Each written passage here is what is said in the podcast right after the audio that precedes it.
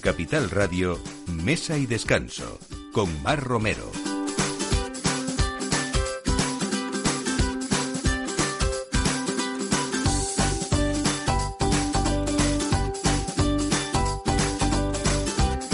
Es la hora del aperitivo como todos los domingos aquí en Mesa y Descanso en Capital Radio. Hoy tenemos eh, mucho punto dulce y también eh, muchas eh, novedades y sobre todo, bueno, pues experiencias para seguir viajando o empezar a volver a la normalidad y sobre todo irnos a plena naturaleza que es lo que más nos gusta, respirar de, del campo y también, por supuesto, disfrutar de esos alimentos importantes que en nuestra vida son vitales para estar, bueno, pues de esa manera positiva. Así que si les parece hoy nos vamos a ir a una bodega coqueta, acogedora, que abre de nuevo al enoturismo sus puertas, que es Finca Corbí, y que está nada menos que en el Parque Natural de las Hoces del Gabriel, considerado Patrimonio de la Humanidad.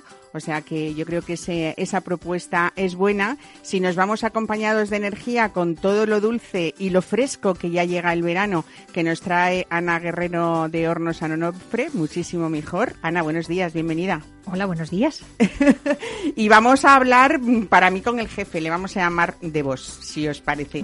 Andrés Provenza, bienvenido, buenos días. Gracias, directora. ¿Cuánto nos cuesta a veces, eh, bueno, pues salvar algunos obstáculos, sobre todo hablando del lenguaje del vino, ¿no? Y aparece ya por fin la sexta publicación que estábamos esperando de ese monográfico de Planeta Vino, que yo creo que lo has hecho con eso, con la intención de salvar obstáculos del lenguaje que tantas veces eh, se plantean, pues eso, como una barrera, ¿no? Que se opone a ese consumidor para que profundice en la cultura del vino, que es lo que nos guste. A veces lo es, por desgracia, pero porque pues hay quien utiliza lenguajes técnicos o, muy imaginativos pues como parapeto para no tener que entrar en profundidad. Y lo peor de todo eso es que al final nos da mucho miedo y lo que hacemos es no beber y consumir vino no, beber responsabilidad. Sí, beber sí, lo que pasa que en esto de la cata y profundizar un poco pues ante esos lenguajes la gente huye despavorida y yo quiero que conservarlos a mi lado.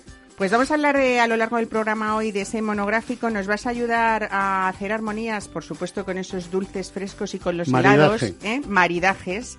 Y también, ¿por qué no? Por el tema de los quesos, que es algo muy interesante y además a, veces incluso nos plantean dudas de cómo mezclarlos con qué, por qué dormimos mal al, al día siguiente si tomamos cintos con queso, en fin. Y sobre todo nos trae esto a contar que la leche cruda eh, es importante, sobre todo para saber mm, bueno cuáles son las diferencias de sabores únicos y sobre todo los beneficios que tiene esa leche cruda en un queso, pues por ejemplo manchego como es de Sa de los Llanos. Así que todo esto a partir de ahora no se nos vayan porque nos quedan muchos minutos de que ustedes se entretengan y sobre todo que lo pasen bien. Con Alberto Coca en la realización y con Mar Romero quien les habla. Bienvenidos.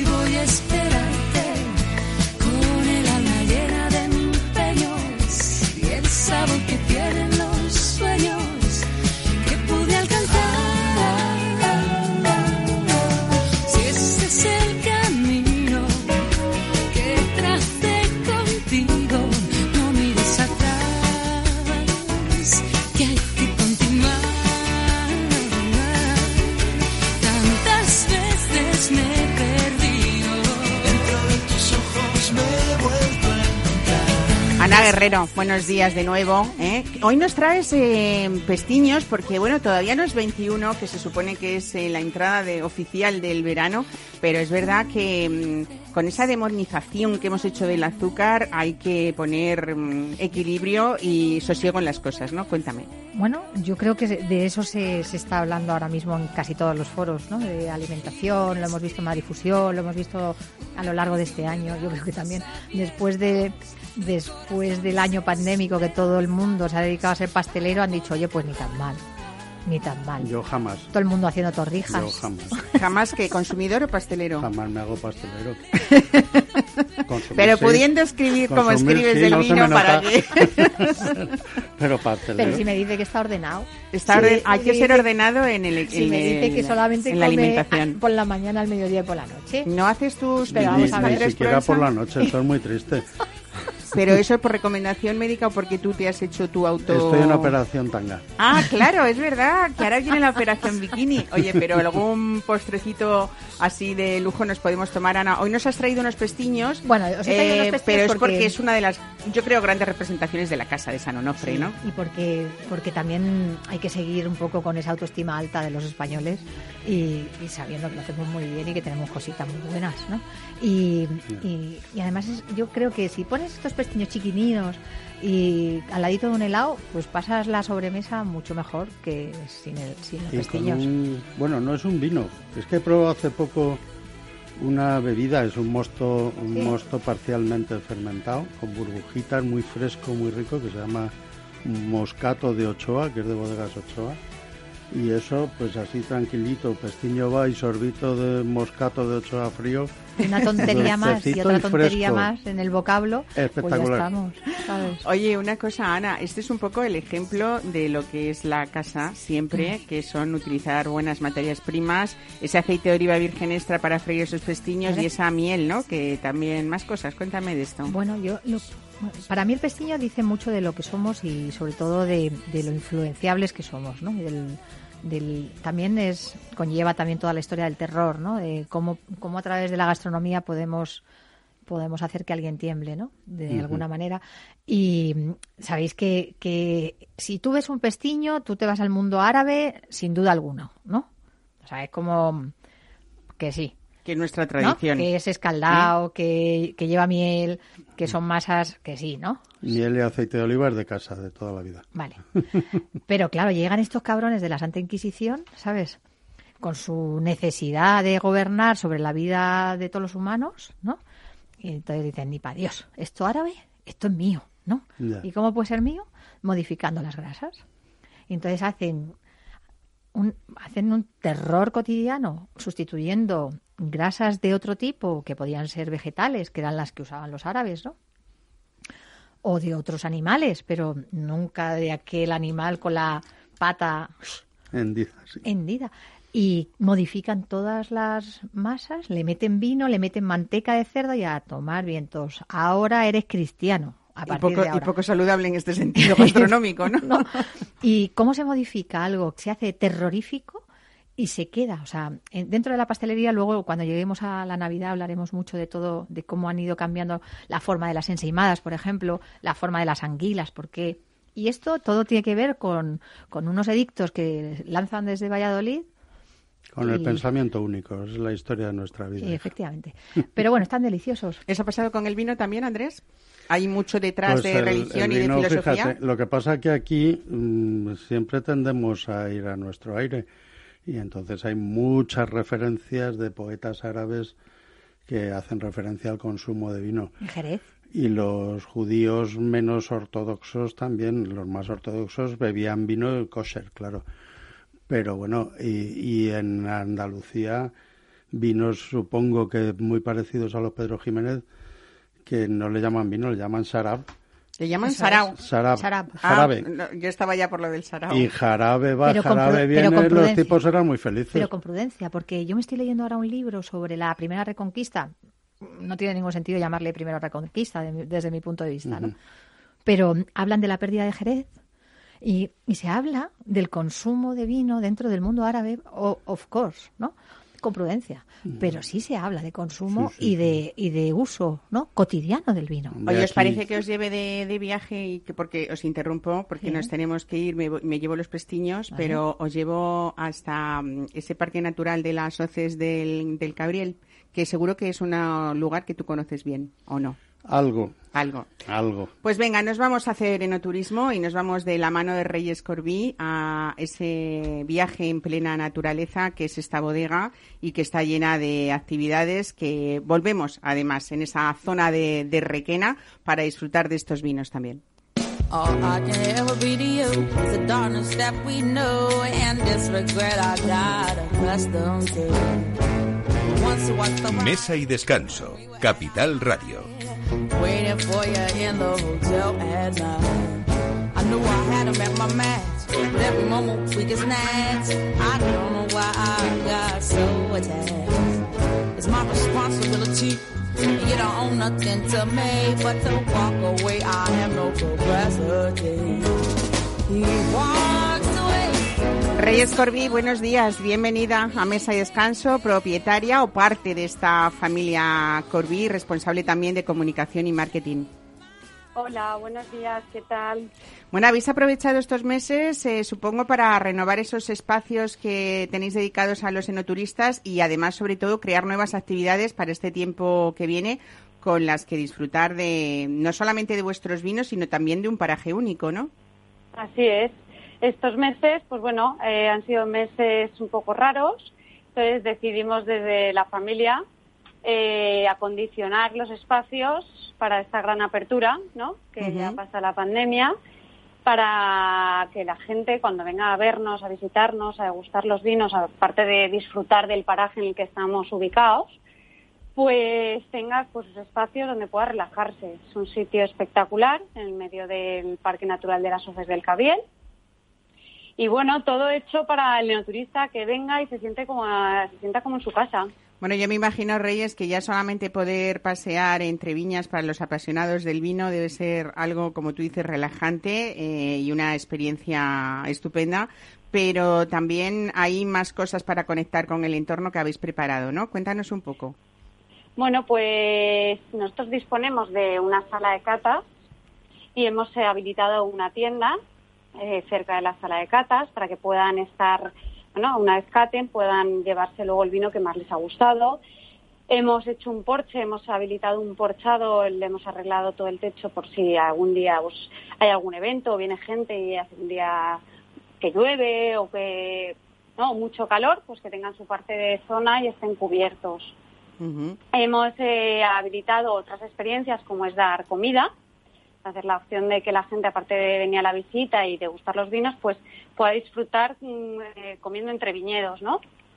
Es un poco lo que hemos mm, habilitado. Qué bien. Lo- Bueno, el apellido sí. Corby se transforma en Corby, que significa en valenciano corazón de vino. Y yo creo Sí. que aquí hay mucho de esto desde que Luis Corby comenzó la andadura vinícola en esta bodega eh, que elabora muchos vinos de los que vamos a hablar ahora, si te parece, ¿no? Pero Vale. más de 40 años recuperando muchas cosas, ¿no? Para, para hacernos disfrutar a todos. Claro, a ver, mi padre comienza en esta andadura en 2004. Él es un apasionado del vino, siempre y aficionado. Y bueno, se mete con, eh, con Clos Corby, que es la bodega que tenemos situada en Mogente, donde elabora los blancos, con variedades pues como es el Riesling, el Viognier, es el Versat. ¿Vale? Entonces él eh, crea, se- bueno, se crea su propia pasión, la hace realidad teniendo este pequeño viñedo. Pasan los años y surge la posibilidad de tener finca Corby, que ahora en julio haremos tres años que la tenemos para elaborar tintos, porque era lo único que le quedaba a él, ¿no? Por, por elaborar. Entonces, eh, Finca Corby es la que está en Requena y es donde nosotros además hacemos ahí las visitas, ven- ya ven- invitamos a la gente que venga aquí y además de gustar los tintos, también degustan los de Clos Corby, que son los blancos. Ujú. El blanco que además eh, hay uno muy especial eh, de la bodega que es el Cimera, ¿no? Elaborado con, con las tres variedades Mm. que has dicho, con Riesling, no, con dos, con Riesling y con, Con Viognier, dos. ¿no? Sí, efectivamente. Eh, Cimera es un copaz del 50% Riesling, 50% Viognier y es, bueno, pues un poco el vino nuestro más top y más especial que tenemos con una edición muy limitada. Depende de la añada, estamos en 2.000, 1.500 botellas. Ujú. Realmente decís, eh, Reyes, que, que son eh, vinos gastronómicos en general, también el, el Maloco, hablando de, de Finca Corbí, hablando de, de vuestros tintos, ¿no? Pero que, que habláis también de, de vinos ecológicos, ¿no? No solo cuidas el medio ambiente, sino también un poco Sí. eh, a, a las personas también, porque ofrecéis, eh, vuestro objetivo es ofrecer productos pues, pues sanos y que, y que nos ayuden no solamente a disfrutar, sino también a cuidarnos, ¿no? Mm. Efectivamente, en todos nuestros vinos siempre van con etiqueta ¿no? Eh, de ecológico. Mi padre, bueno, es su, mi padre es farmacéutico y siempre ve la parte de cuidar a las personas, ¿no? Aparte de, por eso elaboramos todo ecológico. Bueno, hay también degustaciones en esa zona de, de catas. Como decías, también es importante en esas experiencias la gastronomía, que forma parte del día a día de, de la bodega y que sobre todo es un lugar donde cuidáis muchos los detalles. Ahora que todos tenemos ganas de salir, eh, algunos mucho de fiesta, pero también otros conectando con, con ese entorno y sobre todo pues, pues buscar el silencio también es importante, ¿no? Aunque solamente escuchemos esas aves que vuelan Sí. por el parque natural, es otra experiencia más que nos da la naturaleza, ¿no? Sí, sí, efectivamente. O sea, el comer allí y oír silencio y oír las aves y disfrutar viendo, bueno, lo habéis visto las fotos, ¿no? Estás en el porche comiendo con todo el viñedo al lado. Entonces, bueno, es una experiencia que todo el mundo, siempre que viene, quiere la experiencia de quedarse para comer, para disfrutar. Y Luego, cuando haces la visita... Ay, perdona. No, no, dime. ¿Y después de hacer la visita? No, pues aparte nosotros somos eh, muy familiares. Cuando acaba la visita, eh, pues la gente dice, podemos ir a pasear y la gente se va a pasear, a disfrutar de la naturaleza. Sea que, vamos, y luego... A pasarlo a bien. ¿no? Sobre todo en ese entorno que hemos dicho que está mm, eh, considerado el Parque Natural de las Hoces del Cabriel, eh, patrimonio de, de la humanidad. Pues bueno, yo creo que es un buen plan para apuntarnos en la agenda que nos espera para esta próxima estación de, de verano y compartir con, con la familia y, y esas salidas que estamos Claro. todos deseando hacer. Así que Reyes Corbí, muchísimas gracias por estar hoy con nosotros y contarnos todo esto. Un saludo. Vale, Hasta gracias luego. a vosotros. Adiós. Hasta luego.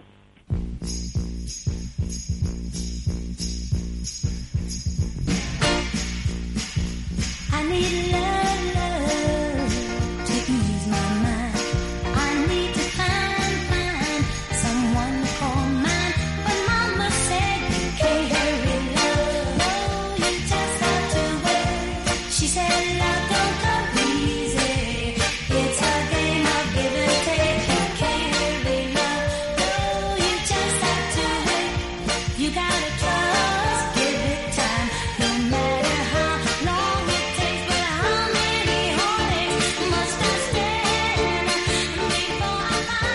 si cuando te he presentado he dicho lo de... pala- ¿Se decía mucho lo de palabra de vinatero? Tú has hecho ahora, Andrés Proensa, palabra de vino. Qué bonito, ¿no? El título. Sí, yo además tenía, ten- tenemos una sección que es como una tribuna abierta en la revista que se llama así Palabra de Vinatero, me encanta. Mm. Y Palabra de Vino, pues es eso, intentar que, vamos, yo tengo la tesis, voy a empezar desde el principio, si no te importa, ya podéis ir. Por si supuesto. Te dejamos solo y los Tengo la oyentes, tesis ¿vale? de siempre que, que catar catamos todos estupendamente, salvo que tengamos un problema, un catarro o una alergia. Eh, el, el único problema es que no sabemos contar lo que sentimos. Es un tema de lenguaje. Saber conocer el lenguaje del vino te convierte en catador. No es ni más ni menos. Porque ya digo, salvo que tengas algún problema que no seas capaz de oler por culpa del virus maldito o que no detectes Eso el puede dulce. ser, perdóname, puede ser horrible para un enólogo, ¿no? O un catador o un sumiller. Espera, lo espera, yo peor. Toca madera. Hay gente que ha estado seis meses. lo peor sin que le poder. puede pasar a una persona que elabora Claro, ¿y vino, qué me ¿no? pasa si me quedo sin nariz? No me retiran. No De- me retiran, no me no es enfermedad Del trabajo. profesional, estoy perdido. Claro, no se, no se reconoce, Tú eres ¿no? periodista de escribir. Claro. Nada. Ya. Así que nada, y pienso en eso, lo importante que es el lenguaje eh, y sobre todo teniendo en cuenta siempre que es eh, para transmitir ideas, no para crear barreras. es esa, eh, tú has decidido hacer en este sexto monográfico dedicado precisamente a esto que estamos hablando, a, a ese empeño de abrir opciones a esos aficionados que, sobre todo, que pierdan el miedo, ¿no? Porque a veces pensamos o la gente piensa que no sabe, pero tampoco, yo siempre digo lo mismo, en otras eh, disciplinas no nos planteamos ser un experto. Si tú te compras una camisa, no te planteas saber hacer patronaje, ¿no? Oye, y que hay días que tú eres sortera y te compras la camisa equivocada y dices algo equivocado y no pasa nada tampoco. Eso y esto es. parece que el mundo del vino, llegas a cualquier lugar en el que hay una botella de vino, oye, tienes que acertar, tienes que saber, tienes que comportarte. Es un rollo, ¿no? No, pero aquello de decir, yo es que no sé. Eh, primero es muy trabajoso para mí, porque siempre me hacen leer las listas de vinos y elegir yo el vino. ¿Cómo que no sabes? Claro que sabes. Claro. Te pongo dos, ¿no? Tú no dices eso, te pongo dos y elige. A que seguro que normalmente la gente acierta que- con el mejor, ¿o no? O simplemente, si no quieren liarse, digo, bueno, ¿cuál es el vino que más te gusta? Y viendo ya el perfil, pues elijo algo que le guste. Claro. Y si no, Y si es elijo, hortera, y si pues no elijo hortera, algo que me guste hortera. a mí, si paga él o ella, pues eh, elijo yo el vino caro que me gusta a mí, que no lo puedo pagar habitualmente. Sí, yo te agradezco mucho que seas un- una persona eh, con un lenguaje directo y un lenguaje Que es lo que hay que hacer, Porque, es lo que hay que hacer. porque si no, es verdad que el mundo del vino da mucho miedo. Tú fíjate, tú lees mm, en una cata, dice, pues este vino huele a acetato de isoamilo. Y sales corriendo, vamos, no sé, te ve. una bueno, nubecilla. También es verdad que hay críticas hacia eso de este vino eh, huele a fresas y sabe mm, a, no sé, a, Bueno, a- pero es que- a Cítricos, a sacristía o a Ah, Pero fíjate, el acetato de isoamilo es una partícula que está en el vino y huele a plátano. Entonces yo prefiero decir huele a plátano. Por supuesto. Alguien preferirá decir que huele a una revolcada en una platanar de Tenerife. Y alguien dirá, bueno, es que yo vengo de Latinoamérica donde hay 25 clases de plátanos, cada uno con su, con su peculiar rasgo, ¿no? Y unos son para freír, otros para crudo, otros para postre, otros para guarnición. Y yo le digo, bueno, pero si yo digo plátano, que mira que es facilito, todo el mundo sabe, tiene idea de lo que huele un plátano. Si digo manzana, no tengo que entrar en Golden, Reineta o las 10.000 variedades que hay en Asturias para hacer sidra. Entendemos manzana perfectamente. Eh, lo que está claro, Andrés, es que para ser o irte iniciando en ese mundo de la cata, aparte de la ayuda de, de- de tus monográficos, que por cierto... Entrenamiento, no lo- entrenamiento, Eso no hay otra, no hay otra, ¿verdad? Diez Pero vinos diarios y verás. no, no cuando alguien empieza a beber vino y tiene alguien al lado, como tú, por ejemplo, que se te ocurren, pues eso, esto huele a fresas, esto huele a plátano, o, o esto eh, en boca me, me recuerda a las maderas de incienso de entrada en una iglesia, la gente suele decir, es verdad, pero no se me había ocurrido a mí. O sea, que ese bagaje o esa memoria olfativa la tiene, ¿no? Claro. Pero, mm, claro, fa- le falta lo que tú estás ¿sabes tú lo que diciendo, le- entrenamiento. ¿sabes lo Los pasa? vinos Que- de sacristía, es que además la gente sube las cejas hasta el- porque hemos visitado más sacristías de lo que pensamos. ¿eh? Yo fíjate que diría que tú has visitado pocas, Y pero luego yo te diré que hay personas que no quieren recordar. Porque si tú te pones a recordar, recuerdas el vino, el olor, el sabor, pero lo que primero recuerdas es lo que pasó en aquel lugar, en aquel momento y en aquella historia, ¿no? Entonces yo... Sí, tal como está el tema de las sacristías casi. Bueno, cambiando un poco, volviendo al, al tema, eh, decía yo que a mí una de las cosas que me gusta en este sexto monográfico y en los cinco anteriores es que uno puede abrir por la página que le apetezca porque no se trata de, de ser un estudioso ni ir de- desde el principio hasta el final de, de estos eh, libros, sino que son una ayuda permanente que en casa abres y dices, pues mira, hoy quiero saber cómo influye, yo qué sé, la luz en el vino o, o qué es un vino sobre Elías o qué es, en este caso, mm, ¿cómo has dividido este, este monográfico? Bueno, siempre eh, los monográficos procuramos que sean perlitas cortas, que sean de lectura rápida, que sea una introducción a distintos temas que sirva de estímulo. No son temas largos, salvo uno que escribo yo, que es, eh, para eso me pagan tanto, para que yo sea el brasas de la película. Y luego lo demás va en pildoritas cortas, en una página, en media página, en fin, en este caso son 100 términos relacionados con el vino, desde vino hasta hasta mm, bueno alcohol lo que es el alcohol no y con algún dato técnico pero que no hay más remedio que tocar porque el tanino es tanino.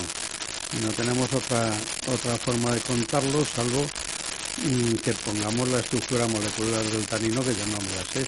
Y entonces bueno pues es lo que intento explicar Tú dices en ese resumen que has hecho que aunque sea un tanto atrevido, cabe también decir que esa comprensión de los términos de cata y las 100 palabras que tú has elegido que dan título al libro, que eh, son suficientes para, para nosotros empezar a ser un buen catador. Yo creo que son suficientes para saber de vino, si no decir que ya tonterías las pongo yo al principio. Eh, y luego hay un, un compendio de términos de cata que es más largo. Eh, estos son conceptos, digamos, pues más como crianza, madera, corcho, en fin, un poco Que para introducirnos en estas cosas. Y luego hay un compendio al final de términos de cata que son los que utilizo yo cuando hago mis catas. No pretendo hacer eh, con esto un diccionario del vino universal, aunque puede serlo porque es buenísimo. No se lo pierdan. Bueno, lo vamos a ver, a hablar de cómo se, cómo lo conseguimos, pero eh, a la vez eh, ha coincidido, como en otras ocasiones también, eh, en este monográfico, aunque mm, eh, el, el último se retrasó un poco precisamente por este tema de, de- del coronavirus, pero casi puntualmente ha ido saliendo siempre en el mes de junio. En el mes de junio. El último se nos quedó impreso y sin encuadernar hasta septiembre. Ujú. Bueno, porque con el número, las imprentas y demás, ¿no? Con este sexto monográfico aparece también a la vez, como digo, el, el- el número de, de junio de la revista Planeta Vino. Y vamos un poco a, a quitarle hierro, que me gusta mucho uno de los eh, reportajes que hay dentro de este número, eh, que son los nuevos envases del vino, ¿no? Que uno puede, hacía poco hacíamos una entrevista con una persona que ha decidido envasar los vinos en latas, como, pues como las que puede ser una lata de refresco, una De ahí lata lo de, de quitarle hierro. De ahí lo de quitarle hierro, no es por eso. Pero no, quiero decir, esa vestimenta diferente, aparte de empezar a ser Mm. una moda, está haciendo que gente más joven se, de- se, pueda introducir en el vino antes de lo que estábamos haciendo en las generaciones anteriores. Mm, Bueno, eh, los envases que se han puesto de moda son bagging box, que es bolsa en caja, es una bolsa de plástico metida en una caja, eh, y con un grifito, de manera que según va sacando el vino se va desinflando la bolsa. Oye, hay una manzanilla que sale heladísima, ¿eh? podemos decir el nombre si quieres, que vas a Sevilla y dices todo el mundo tira de esta precisamente por el invento del backing box, ¿no? y evitas oxidaciones, en fin, el invento es feo como un demonio, pero Pero es práctico, es ¿o no? muy- pero es práctico. Depende, y- además, me imagino que depende de para qué vinos, ¿no? Bueno, yo he estado, eh, este verano me enviaron, vamos, este verano, esta primavera, me enviaron dos vinos de Martue envasados en bagging box, en un envase ya cuidado, muy bonito, muy... Y he estado probando, eran dos vinos buenos, un verdejo y un, y un vino de varias cepas, de varios tipos de uva de, de Martue, de allí de Toledo. Me gustaba más el tinto que el blanco.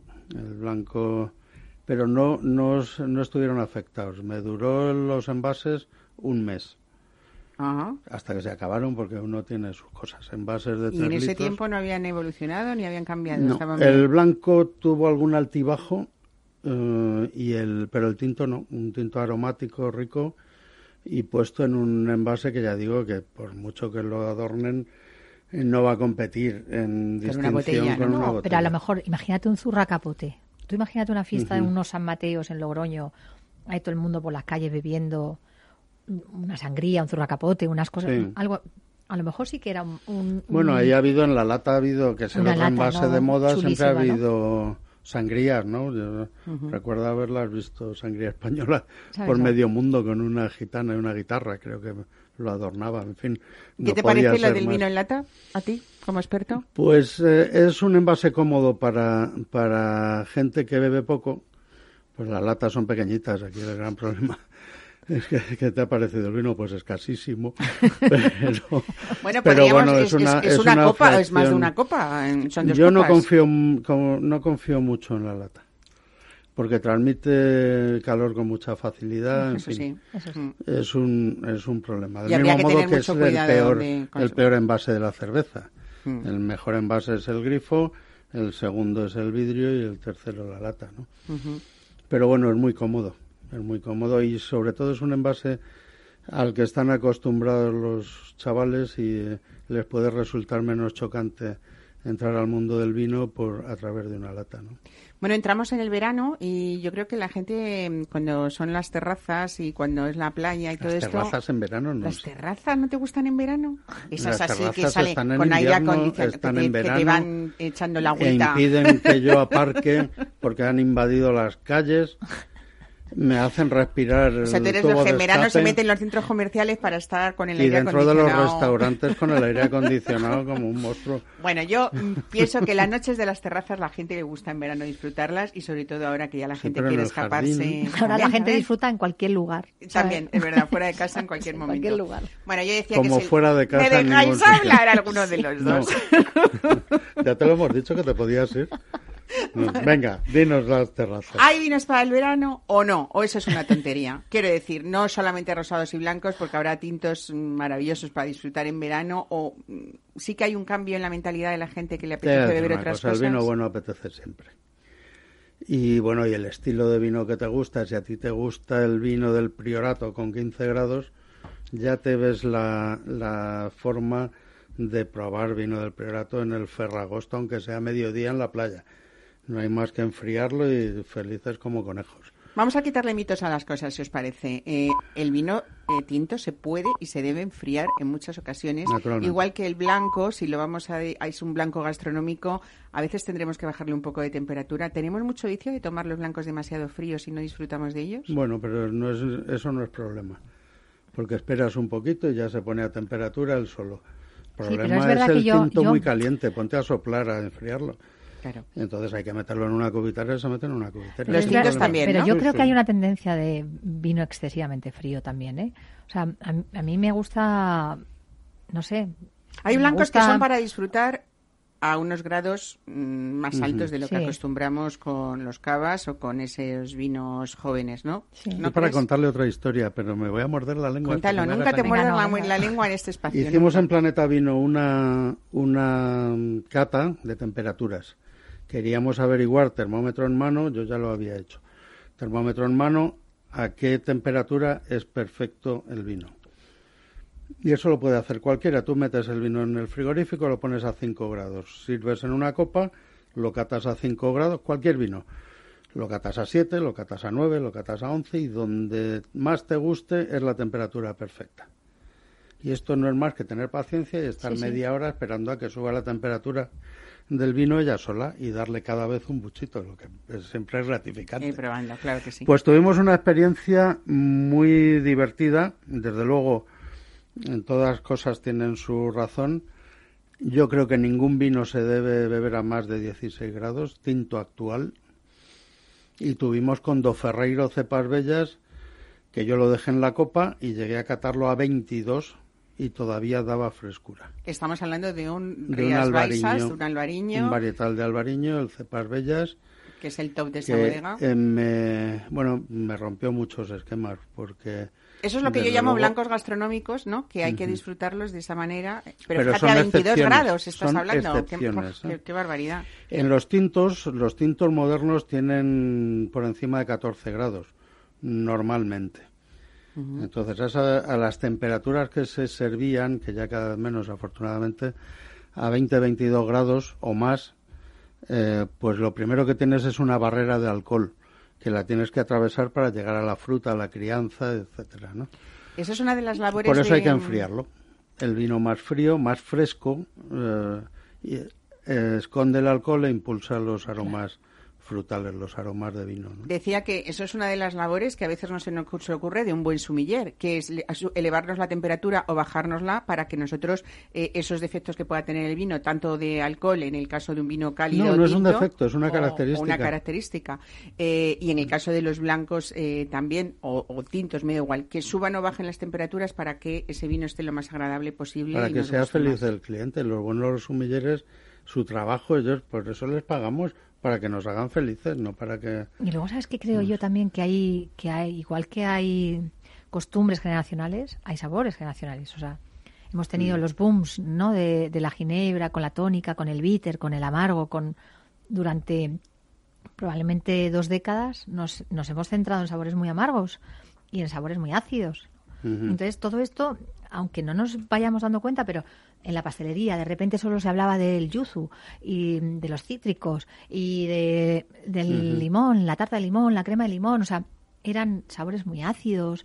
Verás cómo cambia. O sea, ya, ya voy notando como que nos van pidiendo más avainillados, más chocolates con leche, ya no quieren tantos negros, tan amargor. ¿Por qué? ¿Porque, los, porque, Porque- las modas cambian o porque Sí, el sí, consumidor eh, se absolutamente. cansa? Se cansa y cambia, claro. La moda sirve un poco para, para darle el paso a otra cosa porque ya está Por eso necesitamos puntos de referencia.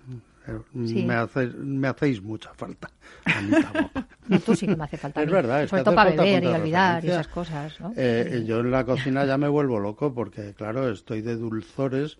Digo, oiga, déjeme el dulce para el postre, porque es que aquí cualquier cosa te echan un chorreón de, De- miel y sí, allá sí. te va. Sí, O aceite, aceite- los balsámicos, ¿te balsámicos, acuerdas? bueno. la época del balsámico, de aquello la- que todo la- sabía igual, ¿no? La ensalada con el queso de cabra y el dulzor es espantosa. Claro. Yo todavía me despierto con pesadillas. Algunas noches he soñado con una ensalada de esas.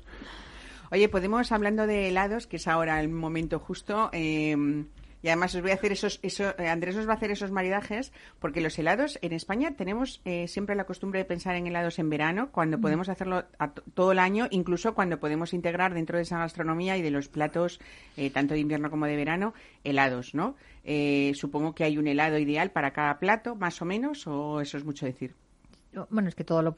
Y además hoy con lo fácil que lo tenemos, porque Podemos hacer helados hasta de boquerones o de fabada, ¿no? puedes hacerlo... Bueno, tampoco te con- pero con Los- prudencia. a, a ver los hilos, perdón, Oye, pero la fabada con prudencia, ¿no? O sea, Sí, aquellos sorbetes horribles. A mí me dieron a probar en Chinchón un sorbete de ajo para cambiar el olor y te cambiaba hasta la, la moral. vida, te cambiaba la vida. Que- a ver, Bueno, yo... es- es- bueno, yo que- di- yo- no, no, habla No, tú. iba a decir, ¿es fácil hacer maridajes con helados en el caso de los vinos?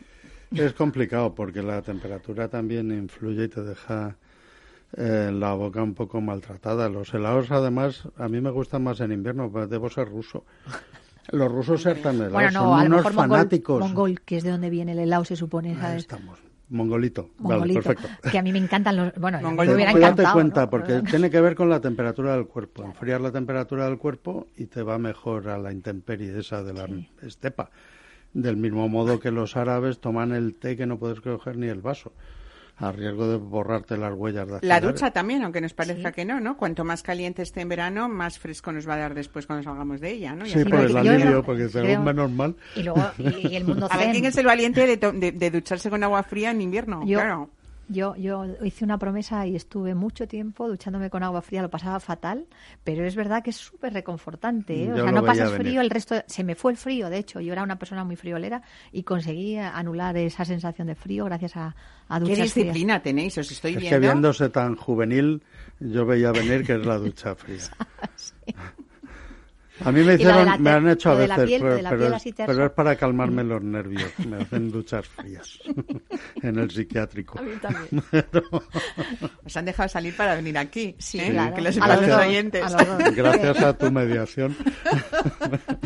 Bueno, Ana, eso. eh, no sé, ¿qué se te ocurre? A ver, un helado se helados puede que tomar Sobre todo hay que hablar de artesanía una vez Sí. más, ¿no? Yo creo que hay que, y aquí volvemos a lo, a, a lo de siempre, tú cómprate el helado que más te guste, ¿no? O sea, y ya está. O sea, a mí hay helados que me fascinan y son, y hay, y hay gurús del helado que los, los rechazan y sin embargo, pues oye, qué felicidad un helado de arroz con leche de estos madrileños, arroz, así tipo, un- ¿sabes? Uno de turrón. Uno de turrón. El- El los que más me fascina es el de pistacho. o El de pistacho. un, un, un fruto seco. Los helados que- lácteos y cremosos van bien, yo creo que con un Pedro Jiménez. Les va bien un Pedro Jiménez o van bien con un Pedro Jiménez. Aunque sean, aunque sean cítricos. Los oh. cítricos, los, eh, digo los lácteos. Ah, Los los malos, sí, que no. cítricos yo me iría ya a la casa de los moscateles frescos, los moscateles modernos, no los pastosos, con perdón, que llamamos de pastelería, Sí. que esos eh, van al otro territorio, ¿no? Pero estos moscateles frescos del año o este que he citado antes, de Ochoa, tiene también un moscatel de 15 grados. ¿Tenemos un poco olvidado los españoles ese vino dulce o ese vino de postre? Más bien, más que de dulce. ¿Un vino de postre Pero o porque los- queréis ser flacas. Ahora vuelve, Pero- verás. Es- es lo de las y modas, están ahora vuelven, volviendo. ahora Yo vuelven. eh, he tenido últimamente algunas experiencias con vinos, no tanto con el Pedro Jiménez, que es casi un vino de untar, pero con vinos viejos, eh, medium o cream buenos, que hay cosas muy malas, muy malismas, o lo- el oporto que no ha pasado nunca, ¿no? Y esos son dulzores maravillosos. claro. Habría una regla general, no sé, por decir, no para un postre muy dulce vamos a buscar un vino muy dulce, sino todo lo contrario, ¿no? Si nos vamos a un Pedro Ximénez, como tú dices, casi de jarabe, nos, nos tendríamos que ir a postres más de naranjas o este tipo No, pero de es que cosas. nos va a enfriar más el helado. O sea, si tú te tomas un Pedro Ximénez con un helado, el helado va a ser el, el- el que va a engrandecer el Pedro Ximénez, porque lo que va a hacer es, uff, relajar. Entonces, al final son complementos también muy directos, ¿no? O sea, de- Yo tengo el maridaje lo veo por texturas y bueno los helados tampoco tienen que ser pastosos. no, y puede ser un sorbete, el ¿no? frío esconde. Y, puede ser un sorbete, en vez de utilizar una nata y, y unas yemas. O sea, el helado es maravilloso, es un, para mí es uno de los productos más nutritivos. ¿Qué ¿no? podemos buscar en un helado de calidad, Ana? Pues, pues volvemos a lo de siempre. O sea, si estabas hablando de pistachos y hablamos de frutos pues secos, un por pistacho supuesto, los siciliano, mejores. un mejor, el- si hablas de una avellana, pues igual, ¿no? En España tenemos un fruto seco de verdad excepcional, con lo cual no hace falta irnos a los montes rurales, que es de donde viene el helado, para, para encontrar un, un pistacho, un piñón, un, un- un fruto seco que además nos va a dar una textura de helado espectacular, ¿no? O- o, lo que tú decías, un turrón. Tú imagínate una marcona ahí metida, o sea, es una maravilla. Y buscando esa emulsión de, un, de esas texturas que estaba hablando Andrés, Entonces hay dos tipos agradable. de helado. Hay el que, el que deriva de los lácteos, que se hace una crema pues a base de yemas, a base de nata, una nata nata. No volvamos a hacer las tonterías estas de unas grasas vegetales llamadas X con unas grasas maléficas. ¿no? Nata de leche. De Eso es. Y ya está, ya tenemos un 35% de grasa ahí que nos va, nos va a aportar esa melosidad ¿no? que tiene el helado. Pero luego también podemos hacer un helado a base de agua, un sorbete, ¿no? que lo que haga es refrescar y, y darnos una sensación, pues eso, ¿no? Muchísimo más liviana, ¿no? De el lo que es problema es, comer. saber qué metes, qué, qué le pones para beber, porque ya es casi beber. Eso es casi beber, es que estás helado. bebiendo con un helado, estás metiéndote hielo, nieve, lo Claro. que los antiguos llamaban nieve, ¿no? O sea, al final tú lo que estás es refrescando tu vida. Cuando lo único que quieres es placer, pues entonces ya o estamos sobre estamos llevando una, una sobremesa, ¿no? Estamos en el postre, ya hemos bebido agua, también no necesitamos, ¿no?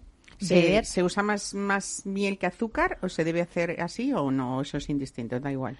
En cuanto a la calidad de- del helado me refiero. Bueno, es que como el azúcar la han denostado tanto, pues parece que el azúcar ahora nos va a envenenar. Yo creo que la prudencia es fundamental, ¿no? Y Nos que- envenenaría todo, cualquier cosa que tomemos en ¿No? exceso, ¿no? Hasta lo más Y rico. Por eso, pero yo creo que hay que perderle también. Tres ese miedo. litros de agua en media hora es letal. Tres litros de agua en media hora es letal. Fíjate. ¿Sabes? Entonces, hay mesura. Yo diría mesura. O sea, el otro día además me hacía gracia. Para hacer helado que se necesita un medidor. Y digo, efectivamente. y para hacer cualquier cosa, o sea, al final mide un poco, ¿no? Y Sí, bueno, hay un síndrome ¿eh? de estas personas que están todo el día con la botella Sí. en, la- en, en el bolso o, en Sí. la, o al lado del coche y están Sí. continuamente bebiendo. al final tu vida depende de muchas. De- Cuando la, depende de algo. la botella y un aseo a mano todo el rato. Oye, una pregunta, Andrés, eh, porque vamos a cambiar de tema ahora, aunque volveremos a los helados y volveremos a ese monográfico de Planeta Vino. Eh, dicen que hay muchísimos beneficios en, en- en la leche cruda y, por supuesto, en la calidad de los quesos es indiscutible que donde se ponga un queso con leche cruda no tiene nada que ver con uno pasteurizado. Vamos a hablar después con, con una maestra quesera. Eh, ¿Por qué a veces nos da como una especie de resaca cuando eh, cenamos, por ejemplo, en una cena mezclamos tintos con quesos. ¿A qué se debe? No tengo ni idea. ¿No te, no No te ha pasado tengo- nunca? Es que esta pierde Sí, la, pero pierde yo la le echo cabeza. la culpa al vino. Ah, no, no, es que hay gente que le echa la, la culpa a los quesos, pero vamos a ver si... No, si- pero ahí puede haber si una Francisca intolerancia a la lactosa, pero no lo sé, no tengo ni Bueno, idea. pues va- yo hablando un poco de, de, la, de las histaminas, ¿no? Y, cos- y cosas así. Pero claro, de- depende también un poco, pues eso, la sensibilidad que tenga uno a las mezclas o no. Pues nada, nos vamos, nos vamos a hablar eh, con Francisca Cruz, que es la maestra que será de Dehesa de los Llanos, y con ella vamos a ver cómo se hacen esos quesos de forma artesanal, eh, esos manchegos a partir de, leche cruda, y sobre todo cuáles son esos beneficios de la leche en este mm, queso, que además eh, vamos a hablar de, de- del queso de de los Llanos, que es un referente gastronómico a nivel mundial también. Descubre todos los paisajes del vino con Rutas del Vino de España, la marca referente del enoturismo en nuestro país. Bodegas, por supuesto, pero también museos, castillos, molinos, catedrales y naturaleza. Montañas, ríos, cañones, lagunas, playas y la mejor gastronomía. En pareja, en familia, con los amigos, hay un plan perfecto en cada una de las 32 rutas que forman parte de Rutas del Vino de España. Entra en la web de Rutas del Vino de España y comienza tu viaje.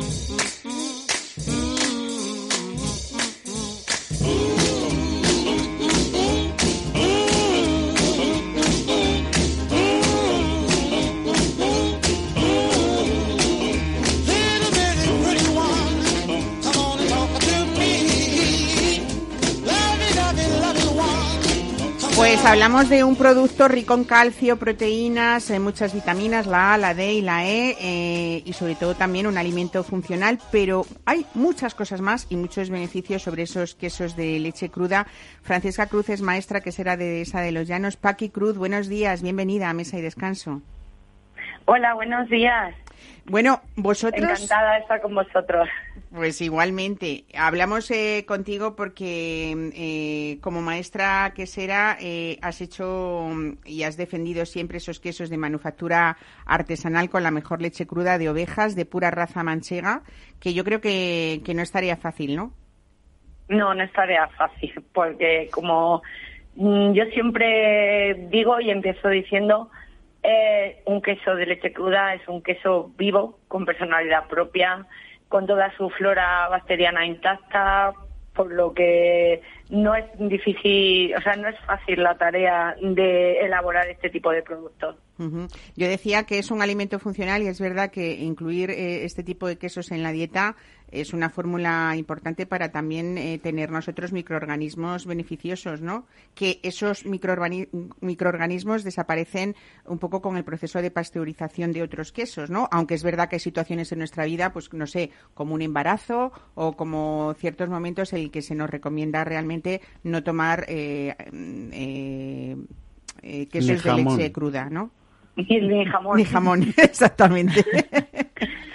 Sí, bueno, es un poco porque mm, la leche cruda, el elaborar quesos con leche cruda, eh, esta leche no se, no se somete a ningún proceso térmico. No hay ninguna eliminación bacteriana a través de la temperatura, por lo que todos estos microorganismos que se encuentran presentes en la leche luego se mantienen inalterados y pasan al queso. Por eso los quesos de- eh, elaborados con leche cruda siempre se dice que hay que tener un control muy exhaustivo en el proceso de elaboración para que no implique ningún riesgo para la salud. Claro. A esto también nos ayuda bastante la, la maduración. Eh, Paqui, pero sobre todo hay que decir que si queremos disfrutar de un buen queso con unas características excepcionales como son los vuestros, es que esas bacterias de las que hablamos eh, son necesarias porque también le aportan otros matices en el sabor, en la cremosidad, en, en el olor. Supongo que, que- que todo es diferente, ¿no? Como experiencia Sí, gastronómica, son me refiero. diferentes. Todos diferentes son quesos mucho más sabrosos, más aromáticos, con más retrogusto.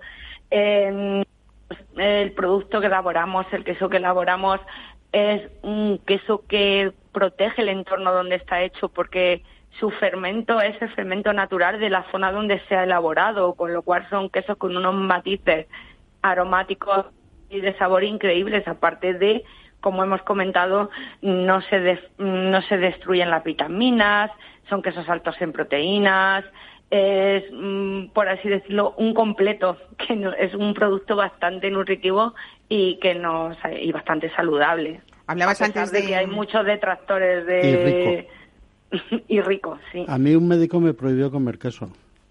Cambia de médico. Pues no le harías caso. No, Cambiaste de médico. Exactamente. Eh, Paqui, es verdad, hablabas antes del proceso de maduración porque hay un periodo mínimo en vuestros quesos para poder comercializarlos, ¿no?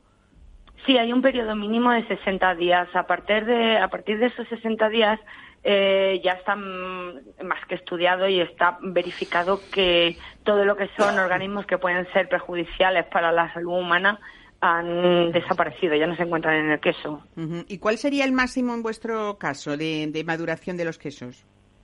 Nosotros el mínimo que tenemos para poderlo sacar eh, son lo sacamos a partir de 60 días y el máximo podemos sacar hasta producto con 24 meses. Nosotros mm, sí, hasta con 24 meses podríamos sacar queso. Sí que es verdad que de esa ya nos buscamos un equilibrio que nuestra producción, a pesar mm, de lo que mm, eh, la gente eh, piensa que los quesos artesanos no tienen unos, una homogeneidad en la producción, no es verdad, porque nosotros al ser agricultores, somos ganaderos, la leche es propia nuestra, nuestro queso tiene nuestra propia identidad y a lo largo de, todos los años que la quesería de Saloyano está en funcionamiento son muy reconocibles porque es un producto muy homogéneo.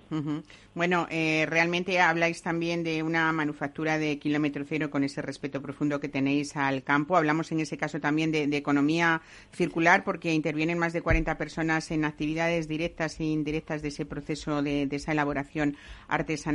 Que, tenéis. Y me han contado que cada una de las curaciones de vuestro manchego, eh, por supuesto, para desarrollar todos esos matices que nos cuentan, que nos cuentas, pasan al menos 10 veces por, por, por, la, por vuestras manos o por tus manos, en el caso de esta maestra que será que eres, ¿no? Sí, sí, por nuestras manos, por la de mía como maestra que será, por la del personal que estamos elaborando. Y es eso, es mm, nosotros sí que somos, nos gusta mucho decir que somos un producto de finca, un producto tipo Fermier, como es algo nosotros, lo has dicho, kilómetro cero, iniciamos y cerramos todo el ciclo de producción.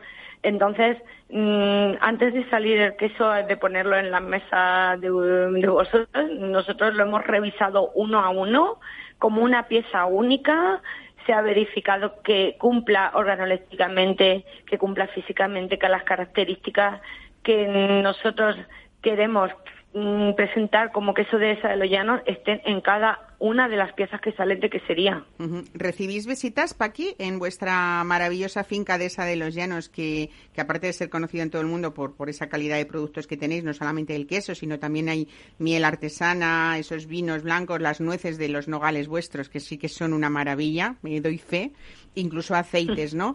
Eh, ¿Estáis abiertos al público? No, no estamos abiertos al público. Solo, se re- mm, solo se reciben visitas comerciales, Ajá. pero no estamos abiertos al público como puede ser una ruta guiada o eso. No, no estamos abiertos al público. Bueno, pues sí que hay una Uy. ventana de la que vamos a contar, que es www.desadelosllanos.com, para que vean, bueno, pues eso, todo ese cariño que ponéis en la artesanía, no solamente de vuestros quesos, sino de todos otros, de estos otros productos que, que hemos comentado.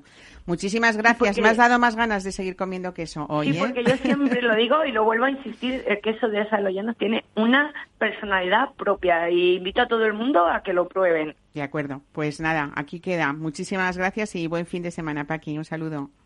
Muchas gracias a vosotros, un Hasta saludo. luego.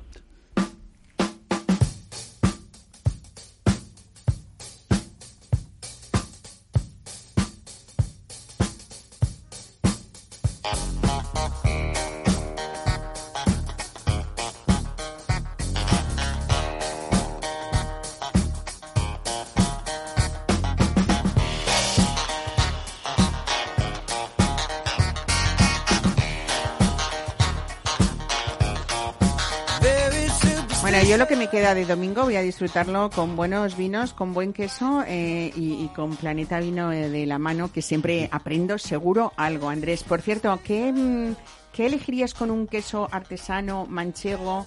Dime un vino, dos o tres. Un blanco y un tinto, venga. Ah, eh, iba a decir, a mí me suele apetecer tinto.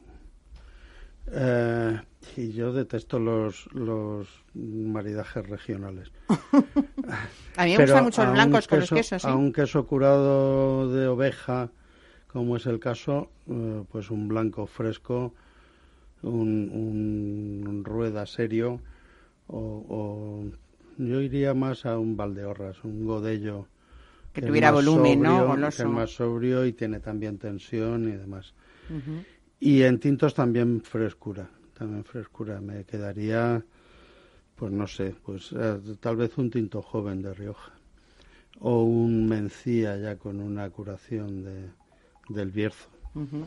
Ana, eh, tenemos, eh, por supuesto, helados de quesos. ¿Cuáles serían para ti los más eh, fáciles es que de- llegamos a hacer, me acuerdo, de todo, con, la, ¿no? con la torta del casar una vez, un helado a base de torta, pero es que son demasiado grasos para, para mí, ¿no?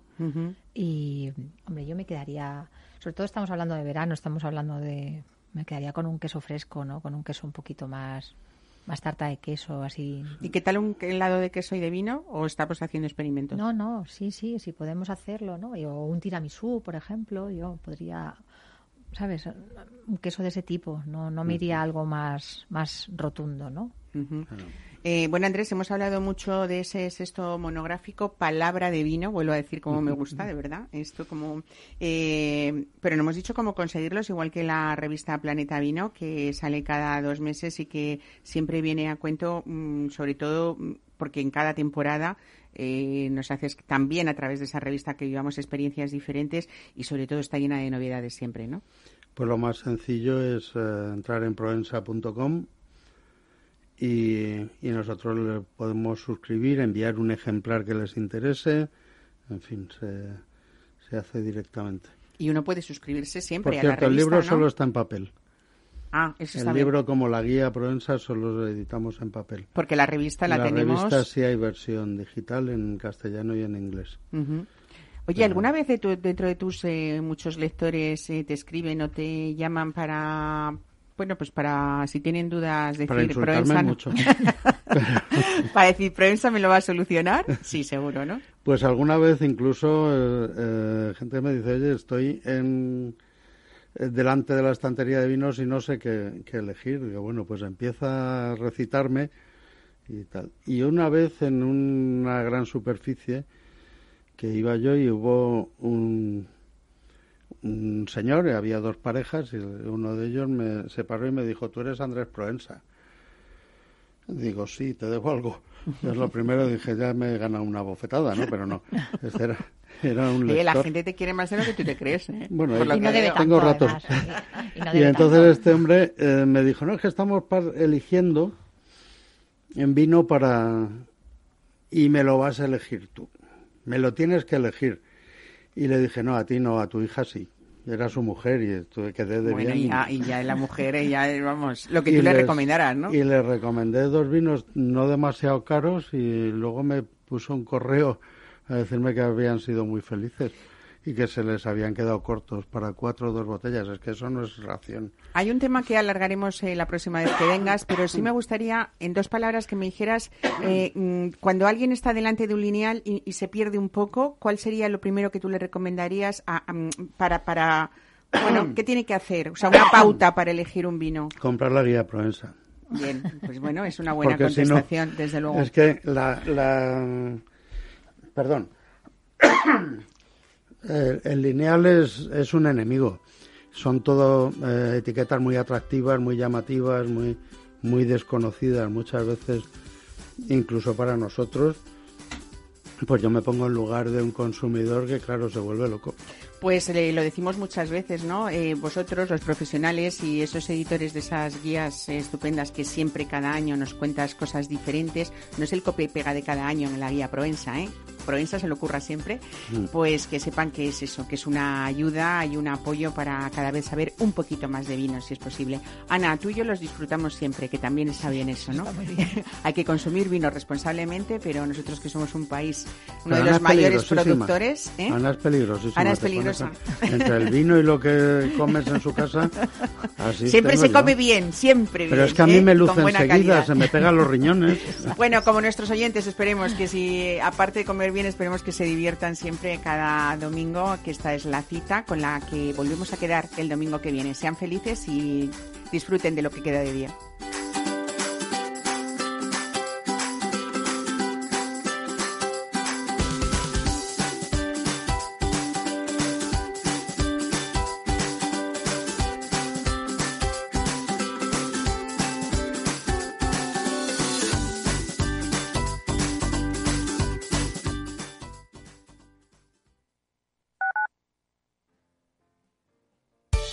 Restaurante Gaztelubides somos rigurosos con la selección del producto para crear recetas imaginativas que acompañamos de una bodega generosa y brillante y de nuestra magnífica terraza durante todo el año.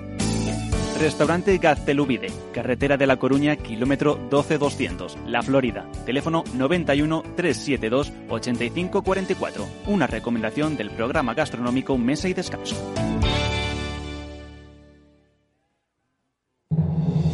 Atalayar vuelve a Capital Radio todos los lunes a las 10 de la noche. El espacio de análisis sobre la actualidad internacional regresa con los grandes asuntos que son noticia en el mundo. Un programa de referencia para comprender lo que ocurre en el contexto global, por qué ocurre y cuándo ocurre. Atalayar en Capital Radio con Víctor Arribas. Los lunes a las 10 de la noche. Horno La Santiaguesa. Somos pasteleros y eso nos gusta. Utilizamos materias primas que nos hacen disfrutar y elaboramos todos nuestros productos de forma artesanal, sin sucedáneos, ni margarinas, ni grasas trans. Sabemos que las cosas buenas son importantes. Con el hashtag buscamos gente dulce. Taona San Onofre, calle Hortaleza 9, teléfono 91 531 83 76 y Horno La Santiaguesa, calle Mayor 73, teléfono 91 559 62 14. También nos encontrarás en en el mercado de San Miguel, www.pasteleriasanonofre.com. Si eres empresario, emprendedor, dueño de un negocio o quieres serlo y buscas un programa donde hablen tu idioma, escucha Negocios de Carne y Hueso 360, de lunes a viernes a las 3 y media de la tarde en Capital Radio, el programa para empresarios y emprendedores hecho por empresarios y emprendedores de éxito, con Mariló Sánchez Fuentes.